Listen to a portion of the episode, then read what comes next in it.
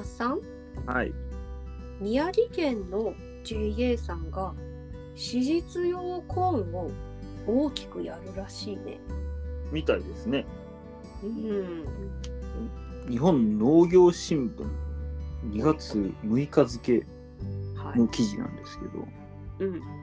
史実コーン導入大豆と輪作推進連作障害防止80ヘクタールへって書いてありますね。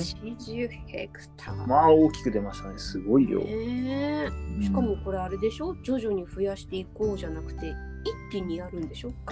まあ、記事を読む限りは、まあ、2022年で80兆集積しますみたいな感じのようですね。へすごいですね。やっぱりもう事前調査から何から長いことしてたんでしょうね、きっとね。まあ、あの宮城の方とあとは岩手の方では、うん、まあ、作ってらっしゃる方が何件かいてうんでちゃんとデータも、うん、と東北うんなんだっけ東北農業研究所？東北農業、なんだかっていうその機関があるんですよね、うんうん。研究機関があってそこがしっかり技術面と,、うん、と経営面両面でうん。あのまあその東北で作付けするに値するかっていうのをずっと検討してきてはいたんですよね。うん。でまあこの宮城県の方も米も多いですし大豆も多い地域で、まあ、いわゆる土地利用型がお多いっていうんですかね、うん。のまあ、農協なので、うん。まあ、米がちょっと厳しくなってきてはい。連作にしよう。だけど大豆もちょっと連作っていうか輪作も間近いからだんだん連作障害がちょっときつくなってきた。ってなった時に、コーンであればうん。大豆の装備のままほとんどできてしまうので、うん。まあ、とりあえずコーンやってみようかっていう話だと思うんですね。あとはその水田リノベーションをの事業を組み合わせれば、まあ、かなり利益的にはちゃんと大豆並みに取れ確保できてくるでしょうっていう話なので、うん。まあ、それで思い切ってちょっとドーンとやりましょうかっていう話で、まあ、大きく集積できればうん。売り先も出てくるので必ず。あの大きな飼料屋さんとかやっぱり数千トン単位の量が欲しいので、うん。まあ、80ヘクタールもあれば何本ですか？ろえ600トンぐらいですか？?600 トンぐらいですか？多分。600 600トン。とか。800トンとか、そうですね。600から800トンぐらいの量がおそらく出てくるだろうと思うので。うんそうなると、まあ、かなり大きな契約が取れるので、そうですね。貯蔵庫とかもね、まあ合わせて考えていらっしゃるんでしょうし、まあ、農協さん全体でこうガッと動いてくれるっていうのは、まあ、農家としても頼もしい限りですね。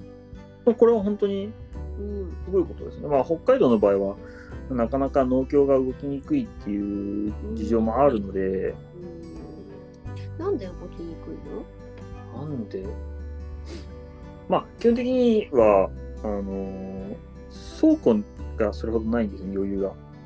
お米が入っていたりとか、あるいは農協の倉庫って結構補助金を使って建てているものが多いので、うん。あの目的外使用が認められてない倉庫って結構実はあって、例えば米貯蔵するのに補助金使って建てましたってなると米以外入れちゃダメとかっていうのが結構あったりしてで、まあ、倉庫がちゃんと確保できない以上は作れないっていうのがねコーンのネックなので入れるとこなきゃねそうなんでってことになるもんね。で、まあ、通年供給をしなければいけない作物なのでうんどうしても一時ちょ一時保管じゃなくてあの常に保管をし続けて常にあのコンスタントに発送をかけるっていううん。あの出荷方法になってしまうのでうん。かなり大きな余裕のある走行体制が必要で、うんまあ、それができないというか、まあ、北海道の場合はかなり米麦大豆で結構カツカツに倉庫を使っちゃってるのでなかなかないっていう事情がどうやらあるらしく新たにっていうのはやりたくてもやれないっていうところが多いみたいですね。そうですよね。って考えたらやっぱこの宮城の JA 古川さんのところはうん、ねすごなんかいいあったんでしょうね倉庫っていうかうんいいアイディアがうん。うんまあ、きっとどっかいいアイディアっていうか、まあ、関連する業者さんとかがいたりとかうんなんか組む相手がいてうまいこと流れる仕組みを作ったのかもしれないですね。うん、それもあるね、確かにね。まあそのほぼほぼ輸入に頼っているコーンなのでうん、作る社会的意義っていうのは間違いなくありますし、ありますね。まあ、今農水省もフルバックアップではい、もうどんどん作ってくれっていうアピールもしてますので、うんまあ、これは本当に応援すべきうん、うん、取り組みじゃないかなって思ってます。北海道も負けてられないですね。まあ、そうですね北海道もどんどんどんどん作っていかないとうん、みんなまあ。で切磋琢磨してやっていきたいね。栃木用型といえば北海道って言われるぐらいのまあ有利うん、な土地なので、うん、うん、まあここは負けずにコーンでしっかり勝負できればなと。ですね。うん